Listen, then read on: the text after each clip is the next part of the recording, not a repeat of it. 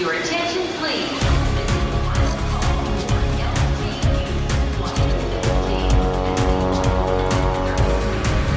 A hora dos portugueses. Vai no terceiro mandato uma deputada luso-americana no estado de New Jersey, onde já venceu algumas batalhas. Nós conseguimos, não é, estes, estes últimos dois anos, um, aumentar uh, o salário mínimo. Nós fizemos muitas coisas para ajudar uh, aquelas pessoas, especialmente no estado de New Jersey, que infelizmente passam fome. Conseguimos estender também a ausência das, das mulheres que, após ter uma criança, têm mais tempo para ficar em casa. Vitórias políticas desta luso-americana do Partido Democrata em New Jersey, Estados Unidos. Um português no Luxemburgo trabalha com jovens, é dirigente desportivo e vereador em Differdange, onde luta pela integração dos estrangeiros. O que eu gostava melhor era que as pessoas se sentissem em casa, como eu me sinto aqui em casa. Nós temos sempre aquela forma de dizer, ok, nós vimos de Portugal, nós pertencemos a Portugal, lógico, as nossas origens a gente não pode esquecer, mas onde a gente estamos, onde a gente vivemos, onde a gente trabalhamos, onde os nossos filhos vão para a escola, temos que nos sentir em casa, temos que nos integrar. Vive no Luxemburgo desde os 16 anos, é educador social e agora vereador em Differdange.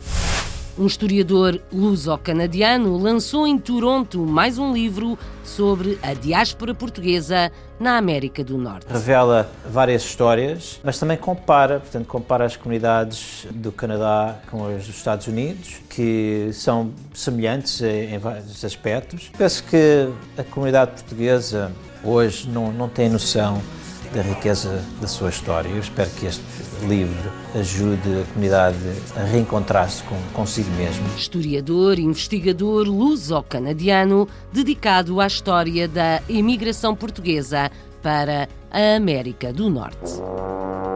Uma atriz, realizadora, modelo e cantora encontrou em Londres as oportunidades que procurava. O Reino Unido deu-me uma oportunidade imensa de trabalhar na área de cinema, que é uma coisa que eu acho que é um dos melhores sítios que há para trabalhar no cinema, porque há produções de todo o mundo aqui, há uma maior abertura de ideias e há muito maior colaboração. Portanto, as oportunidades são eternas aqui. É de Lisboa, começou na moda, passou a atriz e depois também a realizadora. Um português em França dedica-se à arte, à pintura, mas foi na indústria automóvel que fez carreira. Pintar é uma lição de vida. A pintura é como uma terapia em mim. A pintura me obrigou a uma certa rigorosidade. A pintura é como uma partida de xadrez. Não se deve meter uma peça antes da outra se a gente quer ganhar. Há 55 anos, em França, regressa todos os anos ao Algarve. Uma portuguesa levou a cortiça para a Suíça e tem uma loja de acessórios de moda que saem muito bem. Tenho muita sorte porque agora estou naquela fase onde as pessoas gostam muito de tudo que é vegan. Então a cortiça é vegana, que não é nada de animal, uh, e as pessoas uh, também vêm muitas por causa disso, mas também por causa de, da cortiça ser muito leve, terem assim peças originais e as pessoas gostam imenso. É artesã e trabalha com cortiça portuguesa na Suíça. O Clube Vasco da Gama, na África do Sul, é muito mais do que futebol e já celebrou 40 anos. O clube português é um clube social.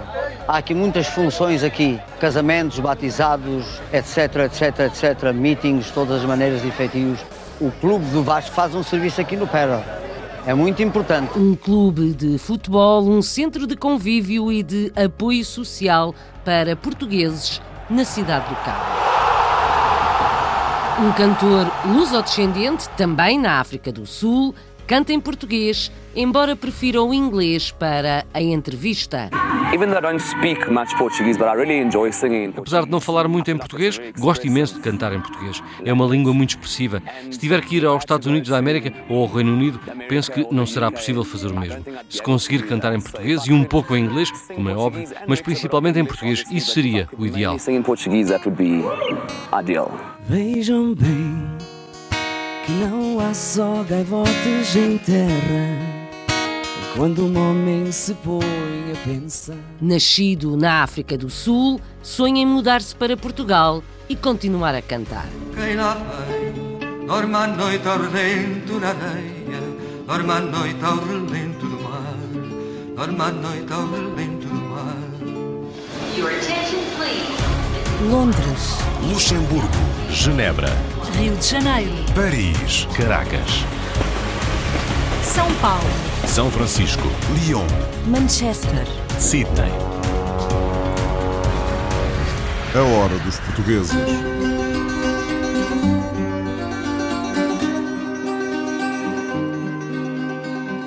Aterramos em Toronto, onde foi recentemente apresentado mais um livro sobre a história da imigração portuguesa para a América do Norte.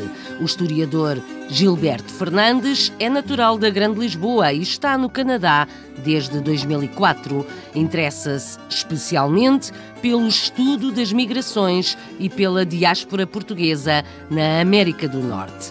O novo livro analisa a chegada dos imigrantes portugueses ao Canadá e aos Estados Unidos, especialmente durante o Estado Novo. Esta nação peregrina é o título da obra que resulta de muitas pesquisas. Luís Medeiros. Ao sentir que a história da imigração portuguesa para os Estados Unidos e Canadá merecia nova e aprofundada investigação, Gilberto Fernandes aventurou-se em mais uma obra. O resultado chama-se Pilgrim Nation, um livro que apresenta novos dados sobre os movimentos migratórios para a América do Norte nos anos do Estado Novo, em Portugal. A identidade étnica, de género, credos e ideais políticos destas diásporas são alguns exemplos. Revela uh, várias histórias, uh, mas também compara, portanto, compara as comunidades uh, do Canadá com as dos Estados Unidos, que são semelhantes em vários aspectos. Mas também há diferenças marcantes nestas comunidades, sobretudo o tempo em que chegaram. Nos Estados Unidos, os portugueses tinham chegado logo ao início do século XVIII, ao contrário do Canadá, que viu chegar os portugueses muito mais tarde. Depois há as políticas de imigração de cada um destes países, até no que toca à categorização étnica. Os portugueses que se instalaram no Canadá nos anos 50 foram os primeiros, foram, digamos, os pioneiros, não é? 50 e 60, etc.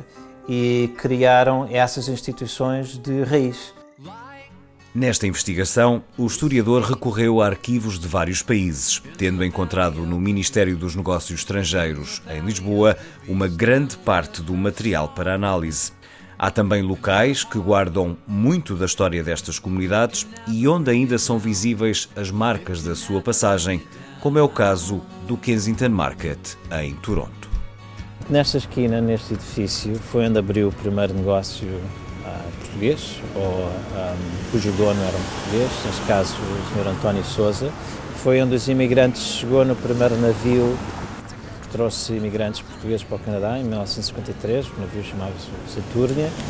Um, essa geração, que é conhecida na comunidade como os pioneiros, uma vez foi os primeiros imigrantes trabalhadores que vieram para o Canadá e que tiveram vários trabalhos manuais ao longo de várias partes do país. O papel do Estado Novo e da transição democrática no pós-1974 na formação destas diásporas serve de base ao livro. Gilberto Fernandes acredita que, apesar de pertencerem à mesma nação peregrina, as diferentes realidades dos países de acolhimento moldaram estas comunidades. Além de alimentar a curiosidade dos leitores, a obra pretende orgulhar as gerações descendentes dos primeiros imigrantes com tamanha riqueza histórica. Eu penso que a comunidade portuguesa hoje não, não tem noção da riqueza da sua história. Eu espero que este livro ajude a comunidade a, a reencontrar-se com, consigo mesmo. Gilberto Fernandes, historiador, autor do livro Esta Nação Peregrina, para que os lusodescendentes se orgulhem da sua história e da história da imigração portuguesa, neste caso para a América do Norte. A hora dos portugueses. Há uma deputada luso-descendente no estado norte-americano de New Jersey. Vai no terceiro mandato e orgulha-se pelas vitórias políticas que já teve, nomeadamente o aumento do salário mínimo. É luso-americana e democrata. Neste novo mandato, como deputada estadual, quer ajudar a atrair investimento estrangeiro para New Jersey, incluindo português. O Ricardo Pereira foi conhecer a deputada. É aos 39 anos uma das luso-americanas mais influentes nos Estados Unidos. Filha de pais portugueses, Eliana Pintor Marin, que nasceu em Newark, no estado de New Jersey, já é deputada desde 2013. Com as eleições a realizarem-se de dois em dois anos, a luso-americana foi reeleita pela terceira vez consecutiva pelo Distrito 29, numa cerimónia realizada no War Memorial, na capital Trenton. Eliana Pintor, que é responsável pelo Comitê do Orçamento Estatal, faz um balanço muito positivo do mandato anterior. Nós conseguimos, não é, estes, últimos dois anos, um, aumentar o, o, o, salário mínimo. Uh, conseguimos uh, finalmente ter pagamento uh, por igual para mulheres, não é? que mulheres sejam pagas igual que homens. Um, nós fizemos muitas coisas para ajudar aquelas pessoas, especialmente no estado de New Jersey, que infelizmente passam fome um, a doar dinheiro, não é? Para ter certeza que, que, que têm uh, comida nos food pantries. E um, foi muita coisa, não é? Conseguimos estender também um, a ausência das, das mulheres que Uh, após ter uma criança, têm mais tempo para ficar em casa. Uh, então fizemos muitas coisas boas estes, estes últimos dois anos. Outro dos feitos do mandato anterior de Eliana Pintor foi o facto de ter sido ela a responsável por resolver um dos grandes problemas de Newark. A cidade está a ser assombrada por água contaminada com chumbo devido a canalizações antigas. E a luso-americana conseguiu com que fosse a cidade a ser responsável pela mudança da canalização. Foi uh, a minha proposta de lei, não é que foi assinada pelo governador, que deu autorização à cidade um, conseguir fazer uh, os as linhas de chumbo, não é? Porque uh, as linhas de chumbo que vão da estrada para a casa são proprietárias, então nós tivemos que mudar uh, a lei para deixar o, a cidade conseguir entrar na propriedade e para mudar essas linhas, que então para ser a responsabilidade dos donos da casa. Eliana Pintor Marini iniciou o novo mandato no dia 14 de janeiro, mas já tem grandes objetivos definidos para os próximos dois anos e que podem ser muito importantes para empresas portuguesas que se queiram fixar nos Estados Unidos.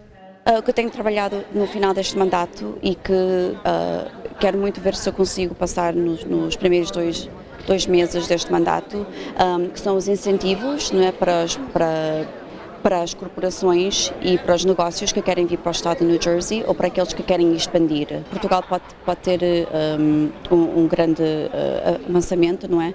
Porque obviamente hoje em dia uh, eu acho que o que estão a fazer com não só com os outros países, mas Portugal está a tentar expandir, não é? Uh, tanto na área de turismo como na área de, das empresas, não é? Eliana Pintor é vista ainda como um exemplo a seguir, pois além de todos os feitos políticos que tem conseguido, ainda é mãe de duas crianças.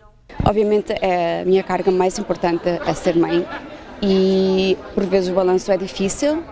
Um, tenho muita sorte que tenho uma ajuda imensamente da minha família, não é dos meus pais do meu marido, e que um, ajuda-me a ter um balanço melhor, uh, mas primeiramente estão as minhas filhas. A democrata luso-americana promete ainda continuar a resolver muitos dos problemas do estado de New Jersey, continuando a orgulhar a comunidade portuguesa local. Filha de portugueses, luso-americana e deputada no estado norte-americano de New Jersey, é do Partido Democrata.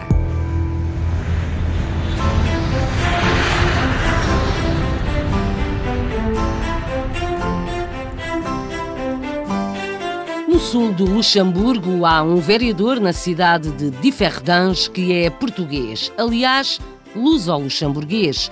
É educador social, sempre trabalhou com jovens e também dirige uma associação desportiva. Para além disso, sempre se empenhou nas questões da integração. Por isso, foi eleito vereador exatamente para a juventude, o desporto, a integração e a igualdade. Chegou ao Luxemburgo com 16 anos e diz que hoje em dia se sente em casa, como quer que os outros se sintam. A Isabel de Souza Gorgulho faz as apresentações. É preciso ter coragem e muita força de vontade para emigrar, ir para um país estranho onde tudo é desconhecido, integrar-se e ser bem-sucedido. Paulo Aguiar fez todo esse percurso quando, aos 16 anos, se mudou de Portugal para o Luxemburgo e onde teve de começar de novo, descobrir as cidades, as escolas, os sítios, as pessoas, a língua. A integração não foi fácil. Teve a sorte de encontrar numa associação a sua vocação e há cerca de 20 anos que é educador social e trabalha com jovens. Trabalho numa, no Instituto de Juventude, podemos dizer assim, uma casa de jovens, uh, onde acolhemos jovens entre os 12 e os 26 anos. Desenvolvemos, é, um, é uma estrutura aberta, onde desenvolvemos projetos uh, pedagógicos, projetos uh, de vida, projetos de teatro, projetos de férias. Uh, e onde trabalhamos com eles. Paralelamente aos jovens, Paulo Aguiar também se dedica ao futsal, onde é membro fundador e presidente de uma associação desportiva. Para o desporto, porque nós, como, como conjunto de amigos, a gente gostava sempre de se encontrar aos domingos para jogarmos ao futebol, ao futsal, até era melhor o futsal. E realmente foi crescendo, foi crescendo, foi crescendo, foi crescendo de tal forma, onde a gente depois nos criamos como uma associação sem fins lucrativos, como um clube, não é? E a dinâmica do, uh, dos amigos foi tão grande que hoje em dia estamos na primeira divisão e, e jogamos e tentamos dar o melhor de nós mesmos. Outro dos temas de interesse de Paulo Aguiar sempre foi a integração e, como está muito no terreno, é participativo e desenvolve atividades, foi convidado para a autarquia local. Foi eleito conselheiro comunal e é vereador com os pelouros do desporto, da integração, da juventude e da igualdade de oportunidades, que são áreas muito importantes para os estrangeiros. O que eu gostava melhor era que as pessoas se sentissem em casa. E como eu me sinto aqui em casa. Nós temos sempre aquela forma de dizer, ok, nós vimos de Portugal, nós pertencemos a Portugal, lógico que a gente, as nossas origens a gente não pode esquecer e vamos sempre as guardar no nosso coração. Mas onde a gente estamos, onde a gente vivemos, onde a gente trabalhamos, onde os nossos filhos vão para a escola, temos que nos sentir em casa. Temos que nos integrar e de forma alguma eu, uh, e é aquilo que eu realmente, que, que as pessoas não sintam uma tal tipo de discriminação é nesse aspecto aí onde eu me invisto mais. É essa a minha visão, a realmente dar melhor qualidade de vida às pessoas aqui de Iferdães. Paulo Aguiar é muito dinâmico e, no âmbito das suas funções enquanto autarca, passa grande parte do tempo a interagir com a comunidade e ouvir as pessoas. Sou excelente observador e também sou uma pessoa que realmente sei ouvir as pessoas e depois também de as tentar ajudar. Acho que é nesse aspecto aí onde, onde acho que eu consigo fazer essa tal diferença. Paulo Aguiar gosta sobretudo de ajudar é isso que o atrai e é o que faz em todas as áreas a que se dedica. Emigrou para o Luxemburgo, onde hoje se sente em casa. Um português, luso-luxemburguês, vereador na cidade de Differdans. A hora dos portugueses. Há uma artista portuguesa radicada em Londres que considera o Reino Unido um país de oportunidades sem fim para quem quer fazer cinema. Sara Alves é modelo, atriz, realizadora e cantora. O fotógrafo Nicolai George conta que é muito fácil trabalhar com a portuguesa. Licenciou-se em Portugal em comunicação, mas depois estudou cinema na Holanda e em Inglaterra. O Renato Guerra foi conhecê-la. Modelo, atriz, cantora e realizadora. À frente ou por detrás das objetivas, Sara Alves é dona de um talento ímpar em diversas áreas do domínio artístico que já lhe valeram um prémio.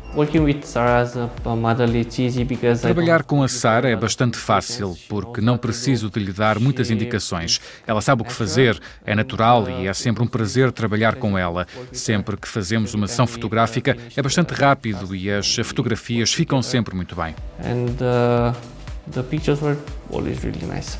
Eu considero-me multiartista. Eu adoro as artes e tento fazer várias funções em várias áreas artísticas.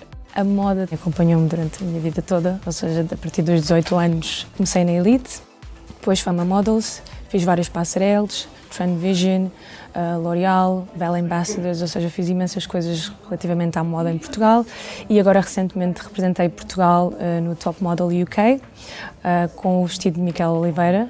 Um, foi um orgulho representar o meu país aqui e depois disso mais coisas virão, não é? A London Fashion Week foi outra delas que ocorreu em 2019 e espero que em 2020 continue a ter mais projetos na área da moda também. Em Portugal, licenciou-se em Comunicação pela Universidade Nova de Lisboa e fez uma pós-graduação em vídeo na Restart. Na Holanda, completou um mestrado em mídia e cinema e no Reino Unido, um segundo mestrado em realização na London Met Film School. O meu interesse pelo cinema surgiu quando eu tinha 5, 6 anos. Eu já mexia em câmaras, eu adorava filmar pequenos filmes com os meus primos, com, com a minha irmã. E a partir daí tudo se desenvolveu. Comecei a escrever argumentos uh, para cinema, para fazer os meus próprios projetos. E a partir daí uh, o sonho cresceu e agora estou aqui a trabalhar como freelancer. Eu vim para a Med Film School há três anos atrás e fiz um mestrado em realização. E no projeto final nós uh, tínhamos que escolher uma história relacionada com. Uh, pode ser um projeto pessoal, poderia ser um documentário. Eu escolhi a história sobre duas mulheres, a mãe e uma filha, e foi chamado The Frame. O The Frame foi recentemente selecionado para vários festivais, um deles o Shortcuts uh, em Portugal, e depois de ter sido selecionado, um, a organização uh, propôs-me realizar os Shortcuts aqui em Londres.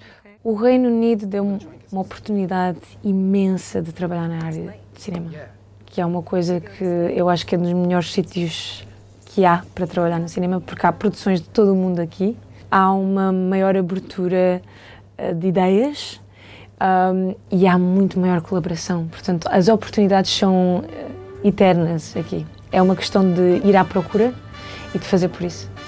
Fazer a própria sorte. Sara Alves, modelo, atriz e realizadora de cinema, a viver no Reino Unido. França. Um português há 55 anos em França dedica-se às artes plásticas, acima de tudo à pintura, e tem obras espalhadas por vários países. Engenheiro, fez carreira profissional na indústria automóvel, mas conta que a pintura é uma terapia. Tem uma mágoa com Portugal por não reconhecer os artistas portugueses que vivem no estrangeiro. Regressa todos os anos ao Algarve e fala com muito carinho das suas origens. As minhas raízes estão lá e é só lá que eu me sinto bem. Ainda vou dizer o nome, é a Beta, foi que me deu banho quando era bebê, que ainda hoje vejo com grande prazer e grande amor. E disse-me, Zé, outra vez, vi a tua reportagem, estou sempre a ver a tua reportagem e gostaria que, mano, que falas de mim esta vez falo de Tibeta. Diga beijinhos e estou sempre a passar nada. Este é o Algarvio José Marreiro a viver em Rance. O Carlos Pereira é o guia da Hora dos Portugueses em França. José Marreiro é artista plástico. Mora em Rance, nasceu no Algarve, mas veio para a França muito cedo. Veio ter com o pai que já cá estava. Ele veio para a França uh, com, com passaporte e bilheteria de volta. Eu cheguei em 65, caso que o inverno de 65 foi muito frio, o 64 foi muito frio e a minha irmã nasceu. e então, como que ele, ele quis reunir a família, eu vim em 65 e o meu percurso está aí. Eu tinha 5 anos, tenho agora 60 anos, imagino, 55 anos de França, é muito tempo. José Marreiro queria entrar numa escola de belas artes, mas acabou por fazer um percurso na indústria automóvel. Entrou na Renault, onde já trabalhava o pai, mas sempre continuou a estudar, até tirar um doutoramento. Muitos uh, carros vocês andem todos os dias, da PSA ou da Renault, há uma parte que, que é minha, vamos dizer. A pintura de José Marreiro é figurativa. Trabalha o óleo, o pastel, mas sobretudo a aguarela. É verdade que é uma, uma pintura muito rigorosa. Quer dizer que na aquarela não existe trapalheiras. Não se pode vir atrás, é impossível. Ora, a, a pintura é como uma terapia em mim. A pintura me obrigou a uma certa rigorosidade. A pintura é como uma partida de xadrez. Não se deve meter uma peça antes da outra se a gente quer ganhar. Apesar de morar há 55 anos em França, de ter aprendido o hino francês antes do hino português, apesar de ter feito um brilhante percurso profissional e de ter visitado dezenas de países, é no Algarve que José Marreiro tem o coração. Todos os anos faço-me um dever de ir ver a ver minha família em Portugal. Casa que para mim, as minhas raízes estão lá e é só lá que eu me sinto bem ainda vou dizer o nome, espero que você guarde nisso, nisso. É a Beta, foi que me deu banho quando era bebê, que ainda hoje vejo, com grande prazer e grande amor. E ela prometeu-me e disse-me Zé, para outra vez, vi a tua reportagem, estou sempre a ver a tua reportagem e gostaria que, mano, que falas de mim. Esta vez falo de ti, Beta. Diga, beijinhos e eu estou sempre a passar nela. À parte esta mensagem pessoal, José Marreiro tem alguma mágoa em relação a Portugal, porque considera que o país não reconhece os artistas portugueses residentes no estrangeiro. O problema de, de Portugal é que, que reconhecem o artista uh, holandês, belga, uh, que está lá a viver mas não reconheço o, o português que está a viver no estrangeiro. Para eles é anónimo. Vamos dizer isso assim. José Marreiro tem obras espalhadas pelo mundo, do Japão ao Canadá. Em Portugal considera-se um eterno desconhecido, mas gostava de expor mais vezes no país. Um artista desconhecido em Portugal que vende obras para outros países a partir de França onde vive. Suíça.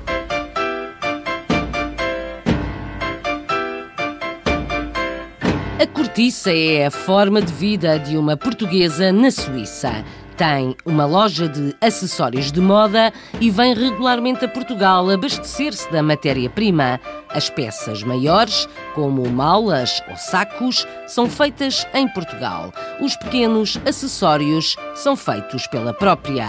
Os suíços gostam, como conta Vanessa Santos, na hora dos portugueses. Patrícia Carvalho utiliza um dos símbolos nacionais portugueses para confeccionar acessórios de moda. A artesã usa a cortiça para as suas criações, um material muito apreciado pelos suíços nesta era em que a população se preocupa cada vez mais com a sustentabilidade e o meio ambiente. A ideia veio uh, de umas férias de verão, onde eu fui a Portugal e uh, fui a um mercado artesanal, onde eu uh, encontrei este género de, de artigo em cortiça, várias peças né, diferentes, e eu gostei muito. comprei para mim e ao ir a uma loja encontrei material de cortiça e trouxe para cá. E comecei a fazer para mim, e eh, assim eh, as pessoas começaram a ver, a gostar, então uh, pediram para fazer. E eu, foi aí que começou tudo. Foi aí que eu disse: Olha, vou começar a fazer bijuterias em cortiça, bijuterias e artigos, assim, acessórios. Estes modelos creio tudo à mão, aqui na loja. A cortiça trago de Portugal, em cordão, em, em rolo, e faço aqui uh, no ateliê. Sempre foi muito manual, sempre gostei muito de fazer artesanato. Tudo que é bijuteria sempre foi uma, assim, uma coisa que eu gostei de fazer e, e que fazia assim para mim e para os outros, né, para oferecer. Então, pronto, Zé, eu disse: Olha, vamos começar nisto e vamos ver o que vai dar. As pessoas gostam imenso porque não é pesado, no, no, no, pescoço e uh, é agradável. Pouco a pouco eu vi que havia muito interesse, que as pessoas gostaram, gostavam da matéria e, uh, e então eu disse: uh, vou começar, vou, vou, me lançar. E assim de repente calhou que arranjei uma, uma loja, mesmo uma, uma, uma loja, uma primeira loja em Glan e depois vim para aqui para Nyon porque era mais, mais próximo da minha casa, então vim para aqui e desde aí, eh, pronto, faz dois anos que estou aqui neste, neste local e funciona super bem. Aqui estão os sacos que faço fazer em Portugal uh, por um artesão. Eu é que escolho o modelo, o, o tecido e ele faz e eu trago para cá. Tenho muita sorte porque agora estou na, naquela fase onde as pessoas gostam muito de, de tudo que é vegan. Então a cortiça é vegana, que não é nada de animal uh, e as pessoas uh, também vêm muitas por causa disso, mas também por causa de, do, da cortiça ser muito leve, uh, que serem assim peças originais, que são, pronto, é uma matéria diferente e as pessoas gostam imenso trago material de Portugal, vou buscar todos os três meses, mais ou menos, vou a Portugal uh, buscar material para não também ter muito no, em stock, quero ter assim um mínimo. E depois para ter novidades, eh, assim, todo, todos os três meses, ter novidades, trazer novidades. E uh, tudo que é bisterias então e uh, acessórios pequeninos, porta-chaves, estojos, coisas assim, faço eu aqui. E tudo que é estilo malas, carteiras, coisas assim, faço produzir em Portugal e trago para cá. Eu e meu marido estamos a pensar em sério a voltar para Portugal daqui a uns anos. Uh, só estamos à espera que os filhos crescem e vamos ver o que eles querem fazer, se querem nos seguir, se querem ficar aqui. Vou começar, continuar uh, online com um site, com uma página nos, nas redes sociais, coisas assim. Vou, vou continuar. Patrícia Carvalho, uma portuguesa na Suíça que quer voltar para Portugal.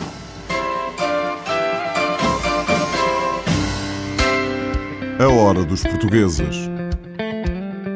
Tem 40 anos e é muito mais do que um clube de futebol.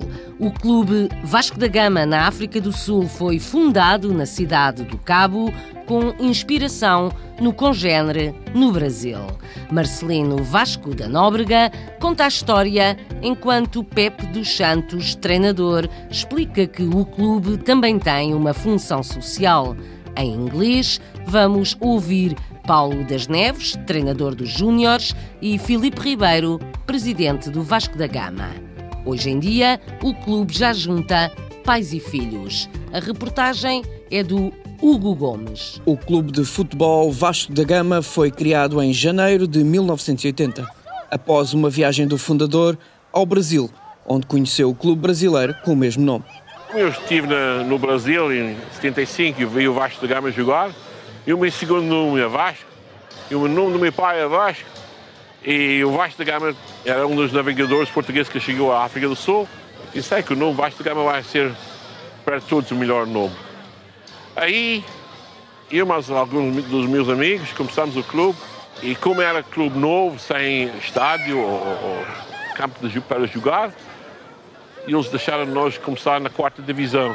Com muita sorte, como a gente tem uma comunidade muito grande em Cape Town, o clube começou a crescer. Em 1980 ganhamos a quarta divisão, 81 ganhamos a terceira divisão, 82 ganhamos a segunda divisão e 83 chegamos à primeira divisão em Cape Town.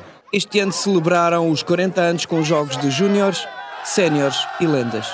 When I was about quando eu tinha 12 ou 13 anos e vim para aqui jogar como júnior, era a melhor equipa da cidade do Cabo. Era quase invencível. A minha primeira memória do Vasco da Gama é de quando tinha 6 ou 7 anos e jogava como júnior. O meu primo jogava na equipa principal e trazia-nos para o vermos jogar. Passamos a vir ver o Vasco da Gama desde esses tempos. Situado na zona de Perrow, na cidade do Cabo, hoje o clube é ponto de encontro da comunidade portuguesa. O clube português é um clube uh, social. Há aqui muitas funções aqui. Casamentos, batizados, etc, etc, etc, meetings, todas as maneiras de efetivos. O, o, faz um serviço. O clube do Vasco faz um serviço aqui no Pera. É muito importante. Somos muito bem conhecidos na África do Sul todo e já tivemos na divisão de cima profissional. As lendas da outrora são o suporte e a continuidade de hoje. E através dos mais novos conseguem manter o clube vivo. We grew up in this club. It's very important for us to give a little bit back and try and help the juniors. Os juniors que tinham nesse, nesse tempo, há 20, 20, 25 anos atrás, eu hoje em dia mando no clube e os filhos deles estão a jogar e a família deles estão tudo envolvida. Eu sempre pensei, eu sempre queria que a gente, que o nosso clube crescer para ser um dos maiores na África do Sul. E hoje em dia a gente tem um clube muito, muito, muito forte. 40 anos com altos e baixos e continuam a desejar a continuidade do clube e nunca deixam de sonhar. O clube está em boas mãos, a nossa comunidade tem muito pessoal com a habilidade de levar este clube para a frente. O que eu gostava muito era se eles puderem, o clube de, do futuro, poder pôr um, uma casa aqui para os velhos portugueses, uma capela para a nossa, a nossa igreja e só fazer muito, tudo que pode para a nossa comunidade. Por isso que foi que nós começamos o clube, é para a nossa comunidade. Marcelino Vasco da Nóbrega e a função social para a comunidade portuguesa do Clube de Futebol Vasco da Gama, na cidade do Cabo, África do Sul. África do Sul. Jason da Costa canta em português e é um dos animadores das festas da comunidade portuguesa. Cresceu a ouvir música portuguesa e brasileira e conta que gostava muito de vir viver para Portugal. Adorava viver em Portugal, continuar a tocar como tenho feito e seria a realização de um grande sonho. Estou à procura de oportunidades por lá, pois Portugal vai ser o meu último destino. Para ser sincero, gostava de viver em Portugal mais do que em qualquer outro lugar. Ainda vai tornar-se um imenso Portugal. Jason da Costa, um luso-descendente da África do Sul, canta em português, mas fala pouco. A reportagem é do Hugo Gomes, mas é o cantor quem segura o microfone. Okay, bom dia, sou o Jason da Costa, nasceu em Thunderbell Park, os meus pais nasceram cá em África do Sul também. Os meus avós do lado do meu pai são de Gaia, de Porto, e os avós do lado da minha mãe são de Madeira. Ensina, beijo suas mãos e digo, meu querido, meu velho. Venho de uma família muito grande aqui na África do Sul. South Africa. We've always maintained a very strong family bond. Tivemos sempre uma ligação familiar muito forte e a música sempre esteve presente na família. Nos almoços do domingo, as pessoas vinham até à nossa casa e havia sempre música a tocar. Sempre ouvimos música latina ou portuguesa, fado ou música mais recente ou brasileira. Sempre houve essa ligação na família e a música sempre fez parte disso. And music's always been a part of that as well. Seus cabelos tão bonitos, beijo suas mãos e digo, meu querido, meu velho, meu amigo. And I've always grown up with the Cresci muito ligado à família e a família está acima de tudo. Foi assim que fomos criados. been brought up. Você quando diz a verdade com frases. Através do meu pai sempre ouvi Carlos do Carmo, Marisa, Amália Rodrigues, Roberto Carlos, José Cid. Foi assim que entrei na cena musical portuguesa e quando comecei a cantar, uma das primeiras canções que aprendi foi Amigo, de Roberto Carlos. Foi aí que a minha carreira arrancou.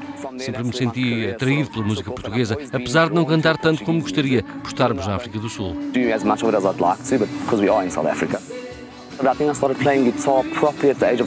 Comecei a tocar guitarra com 10 anos, comecei a cantar com 13. Desde essa altura que a música tem feito parte da minha vida. As minhas influências são artistas como Carlos do Carmo, Roberto Carlos, José Cid e os grandes artistas como Eric Clapton ou Carlos Santana por serem guitarristas extraordinários. Because of their amazing guitar skills. Mas amor não saber que você é meu amigo. Apesar de não falar muito em português, gosto imenso de cantar em português. É uma língua muito expressiva. Se tiver que ir aos Estados Unidos da América ou ao Reino Unido, penso que não será possível fazer o mesmo. Se conseguir cantar em português e um pouco em inglês, como é óbvio, mas principalmente em português, isso seria o ideal. of English, obviously, but if I could mainly sing in Portuguese, that would be ideal. Vejam bem que não há só gaivotas em terra quando um homem se põe a pensar. My first first Portuguese memory, I think, was A minha primeira memória portuguesa penso que foi comida, porque eu cresci com a minha avó. Enquanto os meus pais trabalhavam, ela cuidava de mim. Estava sempre na cozinha e sempre a cozinhar comida portuguesa. A expressão de que me lembro mais é juízo na cabeça. was juízo na cabeça. When I Quando comecei a sair à noite, os meus avós diziam juízo na cabeça. Guitarras e sanfonas, jasmins, coqueiros, fontes, sardinhas, mandioca, num suave azulejo. E o rio Amazonas, que corre atrás dos montes, e numa pororoca, deságua num tejo. Adorava viver em Portugal, continuar a tocar como tenho feito e seria a realização de um grande sonho. Estou à procura de oportunidades por lá, pois Portugal vai ser o meu último destino. Para ser sincero, gostava de viver em Portugal mais do que em qualquer outro lugar. ainda vai tornar-se um imenso Portugal. Ai, esta terra ainda vai cumprir seu ideal. Ainda vai tornar-se um imenso Portugal. O sonho de um luso-descendente de vir viver para Portugal. Nasceu e vive na África do Sul.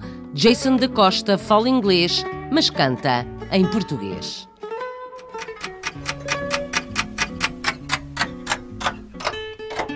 Conhecemos um cantor na África do Sul e também o clube de futebol Vasco da Gama. Entramos numa loja de acessórios de cortiça, na Suíça, e espreitamos as pinturas de um algarvio em França. No Reino Unido, ouvimos uma modelo, atriz e realizadora.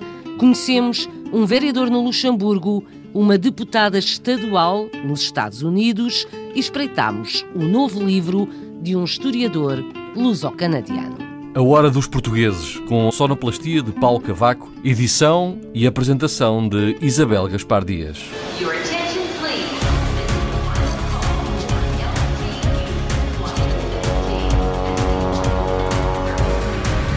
A Hora dos Portugueses